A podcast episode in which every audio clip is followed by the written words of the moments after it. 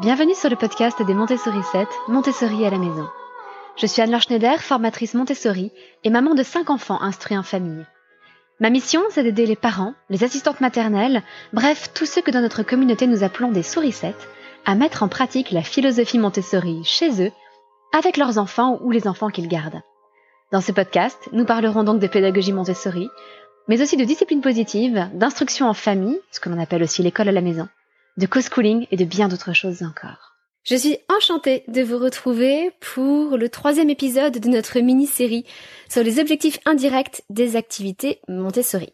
Aujourd'hui, nous abordons les activités de langage, du moins celles qui sont proposées traditionnellement entre 3 et 6 ans. Alors évidemment, ça va dépendre des enfants, c'est-à-dire qu'avec certains enfants, on va commencer euh, plutôt vers 4 ans que, que vers 3 ans. Disons qu'entre 3 et 4 ans, on va surtout se concentrer sur le développement du langage oral mais on va surtout commencer le langage écrit vers 4 ans pour les enfants euh, qui sont dans la période sensible du langage écrit. Et pour certains enfants, on va démarrer plus tard, même jusqu'à 6 ans, sans problème.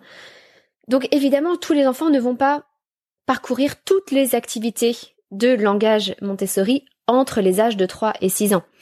Euh, ces activités sont là pour couvrir tous les besoins de tous les enfants entre 3 et 6 ans, mais évidemment, euh, certains enfants verront ces activités, les activités les plus complexes de langage un peu plus tard, à 6 ans, 7 ans, 8 ans. Ça n'est absolument pas grave. Mais de manière générale, euh, la période sensible du langage écrit est quand même plus précoce que ce que l'on imagine généralement. Et il est dommage, j'en ai déjà parlé régulièrement sur ce podcast, de faire démarrer l'apprentissage de la lecture et de l'écriture pour tous les enfants seulement à partir de 6 ou 7 ans, à savoir en classe de CP. Même si en grande section on démarre un petit peu, euh, souvent on ne va pas très loin malheureusement, alors que beaucoup d'enfants aimeraient plus jeunes pouvoir démarrer ces apprentissages. Alors j'ai déjà parlé dans plusieurs épisodes euh, de, des erreurs à éviter quand on veut apprendre à lire et à écrire à son enfant, ou de ce par quoi il faut absolument commencer. J'ai même eu un entretien avec euh, une amie orthophoniste qui, qui, justement a pu partager son expérience avec nous sur euh, la lecture et l'écriture. Et je crois qu'il est très clair lorsqu'on parle d'activité de langage que l'on pense au développement du langage oral pour les tout petits, et puis pour ceux qui sont un petit peu plus grands, à l'apprentissage de la lecture et de l'écriture. Mais aujourd'hui, je voudrais insister sur le vaste champ que représente l'apprentissage du langage oral et écrit. Il s'agit de bien plus que simplement apprendre à lire et à écrire. Et donc vous n'imaginez peut-être pas, surtout si vous n'êtes pas enseignant, parce que les enseignants sont beaucoup plus sensibles à ça évidemment, ils sont formés pour connaître tous les différents aspects du langage, oral comme écrit, mais si vous n'êtes pas enseignant, vous n'avez peut-être pas en tête tout ce que représente l'apprentissage du langage. Alors évidemment, malgré tout, les activités de langage Montessori ont pour premiers objectifs directs euh, le développement du langage oral, la lecture et l'écriture. Je pense qu'on peut considérer ça comme acquis. Le développement du langage oral, on le prépare dès la naissance, évidemment. C'est quelque chose qui va se prolonger jusqu'à ce que l'enfant manifeste un intérêt pour l'écrit, pour les symboles, donc pour les lettres, et euh, qu'il manifeste l'envie de lire ou d'écrire. Alors parfois, ça se voit parce qu'un enfant euh, se met à tracer des traits de gauche à droite sur une feuille et vous dit Maman, maman, regarde, j'ai écrit. Ou parce que votre enfant suit du doigt des lettres sur un livre qu'il connaît par cœur, par exemple, euh, ou même sur une télécommande. Nous avons notre fille de 3 ans, quasiment 4 ans, qui justement manifeste là les premiers signes de vouloir apprendre à lire. Elle, euh, elle passe son doigt sur les touches d'une télécommande et elle lit Aliénor. Alors évidemment, la télécommande n'a pas les, lettres Aliénor écrites dessus mais elle fait semblant de lire sur la télécommande parce qu'elle a reconnu qu'il y avait des lettres dessus. Donc elle manifeste là les premiers signes d'intérêt vers l'écrit. Pour moi, euh, qui l'observe dans la vie quotidienne, c'est l'occasion de me faire une petite note mentale et de me dire, ok, il va falloir qu'on démarre plus sérieusement le travail de conscience phonologique, bref, tout le travail préparatoire à l'écrit, pour pouvoir assez rapidement lui proposer les lettres rugueuses. Alors on a déjà démarré évidemment par certaines choses, euh, parce que ça prend du temps, le travail préparatoire, bien avant les lettres rugueuses. Euh, mais voilà le genre de signe auquel vous pouvez euh, vous raccrocher pour vous dire, ça y est, mon enfant est dans la période sensible du langage écrit. Et à partir de là, évidemment, les activités Montessori vont permettre de développer la lecture et l'écriture. Donc ce que l'on connaît généralement, les lettres rugueuses, l'écriture dans le plateau de sable, les alphabets mobiles, euh, les dictées muettes, l'écriture spontanée, tout ça, ça va être euh, évidemment orienté vers l'apprentissage de la lecture et de l'écriture, qui reste un objectif très important. Mais avant tout cela, je l'ai un tout petit peu évoqué, il y a un deuxième objectif qui, en fait, chronologiquement est le premier. C'est la conscience phonologique. On démarre par le développement chez l'enfant de la conscience phonologique. Alors, de quoi s'agit-il? C'est très simple. C'est que l'enfant doit être capable de distinguer les différents sons. Si je dis euh, t ou ch, est-ce que mon enfant les distingue? Et puis plus compliqué, si je dis t ou d, est-ce que mon enfant les distingue? Donc ça, c'est distinguer les sons, mais également dans un mot, euh, pouvoir reconnaître le premier son, le deuxième son, ou les sons du milieu, et le son de la fin. Dans le mot car, est-ce que mon enfant entend k, a, r? Est-ce qu'il distingue ces trois sons? Est-ce qu'il peut les séparer? Ça, c'est la conscience phonologique. Mon enfant peut très bien dire le mot car sans avoir conscience qu'il est composé de ces trois sons. Et donc, on veut faire venir à la conscience, faire émerger le fait que le mot car est composé de ces trois sons. Donc tout le travail sur cette conscience phonologique va prendre du temps et il est intéressant aussi en soi, d'autant plus qu'il va de pair avec le développement du sens musical. Euh, ça force l'écoute, et dans l'écoute, alors dans, le sens musical, il y a encore plus que la simple conscience phonologique. Euh, pour vous dire les choses autrement, dans la conscience phonologique, on s'intéresse seulement à l'articulation du son. Quel est le son produit? Est-ce que c'est un A, un P? C'est en quelque sorte la forme du son. Quelle articulation est-ce qu'on lui donne? Et avec le sens musical, on va aussi développer quelle est la hauteur du son. Si je dis pas ou si je dis pas, le son est plus ou moins aigu ou grave. Euh, on va aussi développer le sens du rythme, le sens du timbre. Euh, chaque voix évidemment a un timbre différent et les instruments de musique ont un timbre encore différent. Si je joue une note au piano, ça n'est pas le même son que si je la joue au violon. Donc le langage et la musique, le, travail de la conscience phonologique et le travail sur la musique vont souvent de pair. Ça correspond à la, euh, à la même étape de développement, disons, chez les enfants. Et euh, c'est donc le, bon moment aussi pour proposer de l'éveil musical aux enfants, les, les, introduire un petit peu à la beauté de la musique. Et tout ça est en lien avec les activités de langage. Donc premier objectif, évident, le développement du langage oral, la lecture et l'écriture. Deuxième objectif, le développement de la conscience phonologique et du sens musical. Troisième objectif, qui est à mon sens crucial et souvent totalement négligé à l'école, c'est l'expression personnelle. Ce n'est pas un hasard si dans la pédagogie Montessori on commence par l'apprentissage de l'écriture avant celui de la lecture.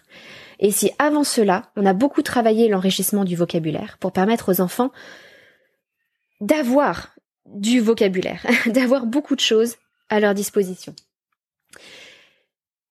On démarre par l'écriture parce que ce que l'enfant a à dire est important et il est important qu'il puisse l'exprimer. Donc on va lui donner les moyens de l'exprimer, à l'oral au départ, à l'écrit ensuite. Et c'est quelque chose qui est profondément respectueux de la personne de l'enfant que d'accorder de l'importance au message qu'il a à nous transmettre, de l'écouter, de le lire. Avant de le pousser à lire les textes des autres, on va l'encourager à exprimer ce qu'il a dans son cerveau, dans son cœur, euh, et ça, c'est quelque chose d'extrêmement, extrêmement important.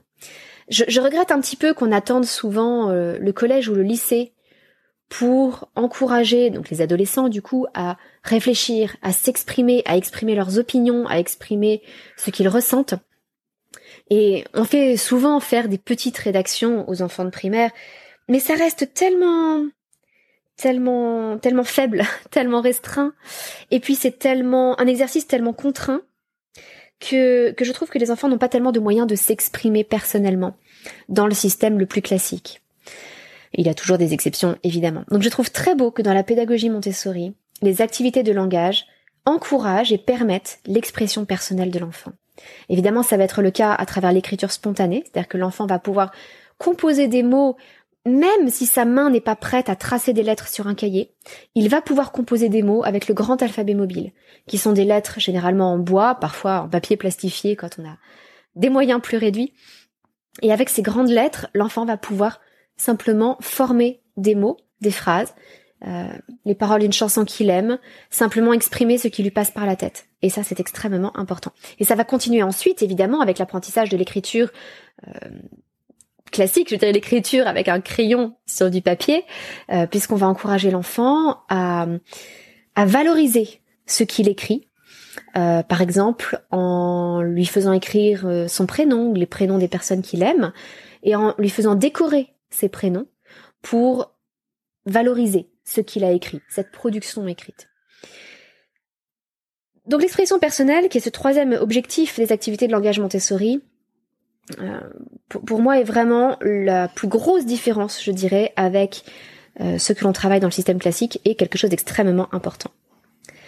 Autre nuance, je dirais que le système classique, c'est l'accent porté sur l'apprentissage de la grammaire et de la structure syntaxique des phrases. En effet, dans la pédagogie Montessori, on considère que la grammaire est une aide à la lecture et à l'écriture, surtout à la lecture.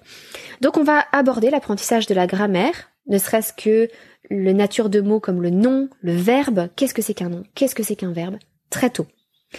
Et ça va permettre à l'enfant de mieux comprendre ce qu'il lit et puis de mieux s'exprimer, de s'exprimer correctement également. Mais cette grammaire, elle va être vue de façon, alors on pourrait dire ludique, même si je n'aime pas trop parler d'activité ludique euh, dans la pédagogie Montessori, mais elle va être vue de façon très plaisante, très concrète, euh, avec des, petites histoires. Par exemple, le pronom euh, dans la pédagogie Montessori, c'est le grand monsieur prétentieux. C'est une, il est représenté par une pyramide très très haute, très pointue, violette, parce que le pronom à lui tout seul peut prétend remplacer tout un tas de choses. Le petit chat noir qui joue dans le jardin dort. Il dort. Le pronom il remplace le petit chat noir qui joue dans le jardin. Il est sacrément prétentieux, ce il. Donc c'est le grand monsieur prétentieux. Donc voilà, on va aborder la grammaire, la structure syntaxique. Et exactement comme pour euh, le calcul, j'en ai parlé il n'y a pas si longtemps sur le, sur le podcast, on va poser la structure. Dans le calcul, c'est poser la structure du système décimal. Eh bien, dans le langage, on va poser la structure de la phrase, poser la grammaire, les natures de mots, etc. pour que l'enfant puisse mieux s'exprimer, mieux se faire comprendre et inversement, mieux comprendre les autres dans toute la richesse de leurs pensées. Et le développement d'expression personnelle et le développement de la grammaire et de la structure syntaxique, ça va aussi de pair avec euh, l'expression des nuances, le raffinement de la pensée. Lorsqu'on a plus de mots à sa disposition, lorsqu'on a des mots plus précis qui expriment des nuances, eh bien notre vision du monde change et elle peut être plus précise là aussi. Je vous en parlais un petit peu hier dans le podcast sur les objectifs de la vie sensorielle, mais le langage va là aussi permettre une compréhension plus fine du monde. Euh, je lisais récemment des mangas coréens. Eh bien, je trouve que c'est incroyable comme le, le langage euh, façonne la pensée, des personnages de manga, mais en réalité euh, des Coréens tout court, puisque dans leur façon de s'adresser à différentes personnes, passe beaucoup de choses. Euh, là où le français est beaucoup plus pauvre, euh, les Coréens ont tout un tas de nuances. Si on, s'adresse à un frère aîné ou un homme plus âgé dans sa famille, ou si on s'adresse à un, jeune homme qu'on aime bien, par exemple, dont on est proche, on va l'appeler opa. Euh, on n'a pas ce, genre de mots en français. Si on s'adresse à quelqu'un qui est dans une classe supérieure, à l'université par exemple, euh, qui est dans un niveau supérieur, un étudiant de master par rapport à un étudiant de licence. Euh, alors je ne sais pas si c'est spécialement pour les femmes, mais en tout cas on les appelle sunba, sunbei. Voilà, je, ne parle pas coréen du tout, mais ce sont des mots qu'on trouve en français dans les mangas coréens. Et si on veut être poli, je crois qu'on dit sunbae min, qui est un peu plus honorifique. Donc il y a la version un peu plus familière, sunbae et sunbae min, qui est un peu plus honorifique. Vous voyez toutes ces nuances dans l'expression que l'on a vis-à-vis -vis des autres fait que en Corée, la notion de hiérarchie, de place dans la société, de qui je suis par rapport à l'autre, est toujours mise en avant. Absolument toujours. Chez d'autres peuples, par exemple, tout est orienté en fonction du nord, du sud, de l'est et de l'ouest. Ce qui fait que les, chaque fois que l'on parle de quelque chose, on donne sa position par rapport au nord, au sud, à l'est et à l'ouest. Eh bien, les gens euh, de cette peuplade euh, ont un sens de l'orientation qui est incroyable. Tout ça parce qu'en fait, ils passent leur temps à s'orienter par rapport au nord, au sud, à l'est et à l'ouest. Donc voilà, tout ça pour dire que le vocabulaire, la richesse du vocabulaire que l'on va proposer aux enfants, et ça, ça démarre dès l'apprentissage du langage oral. La pédagogie Montessori insiste sur un bain de langage riche, précis, concret, avec beaucoup de nuances. Eh bien, tout cela va permettre un, développement du vocabulaire exceptionnel chez les enfants.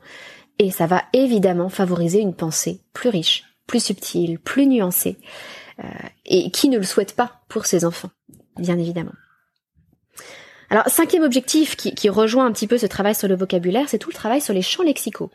En fait, dès la naissance, alors pas dès la naissance, mais dès euh, tout petit, on va proposer au bébé des petits paniers avec des objets dedans qui appartiennent à une même catégorie.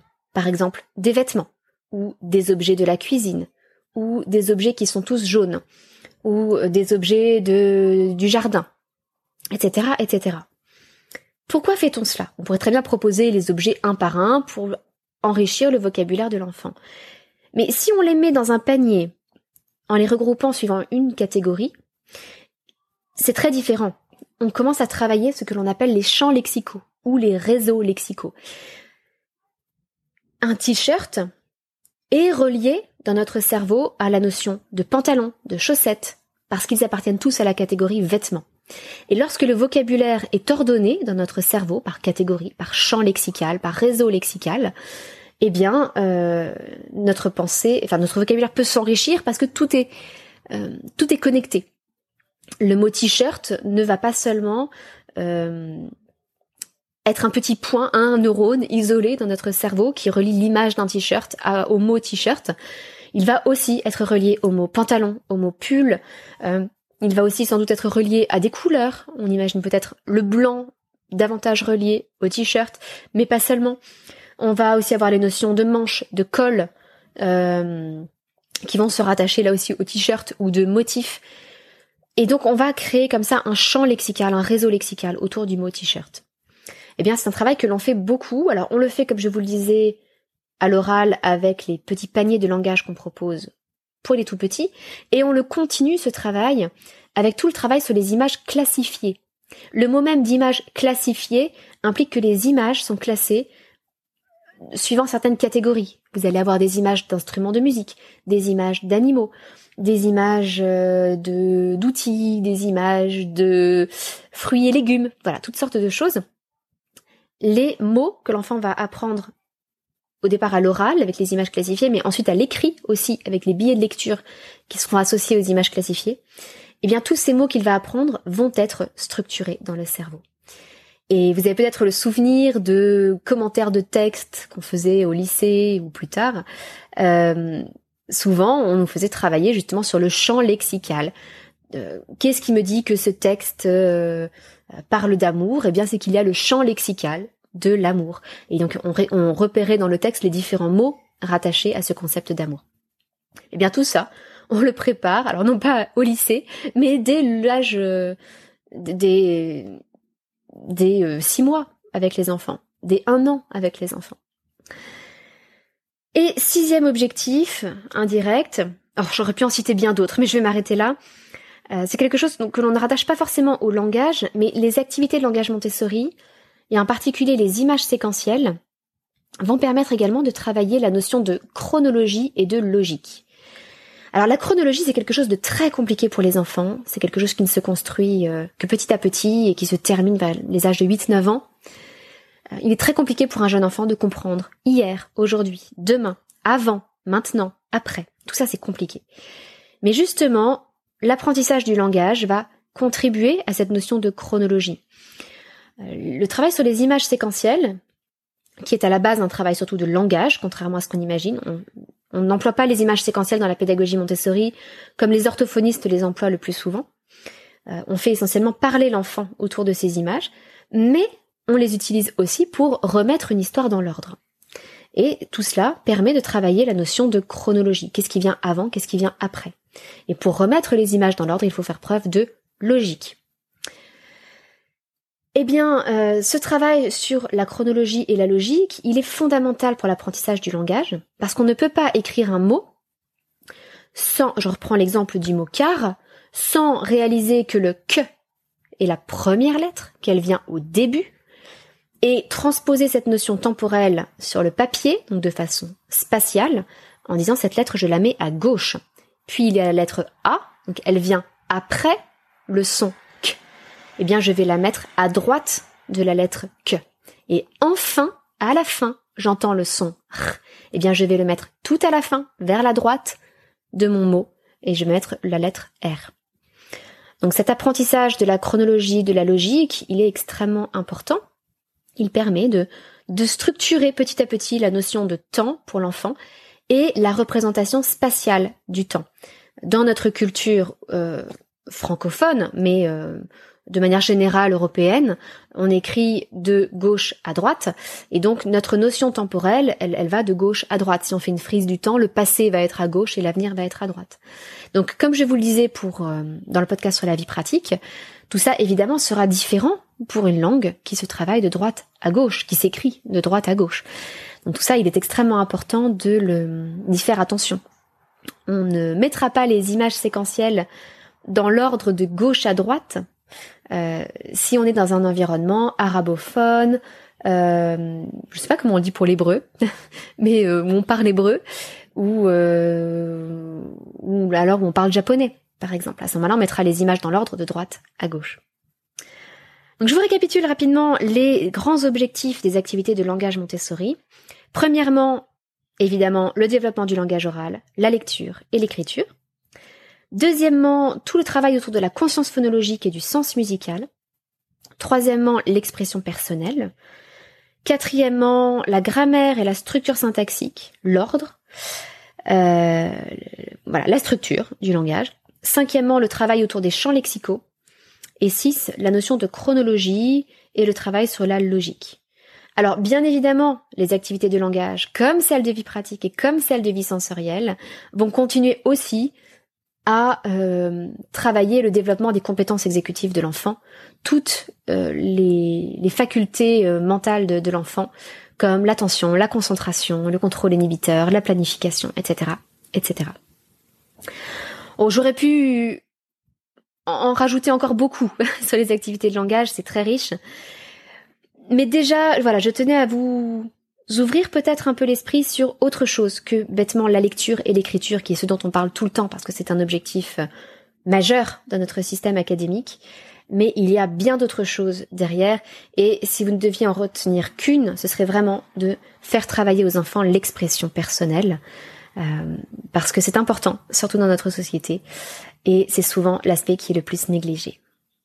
Alors voilà pour aujourd'hui, je vous donne rendez-vous demain pour un épisode similaire, mais cette fois-ci sur les activités de calcul Montessori. À très bientôt, votre petite sourisette, Anne-Laure.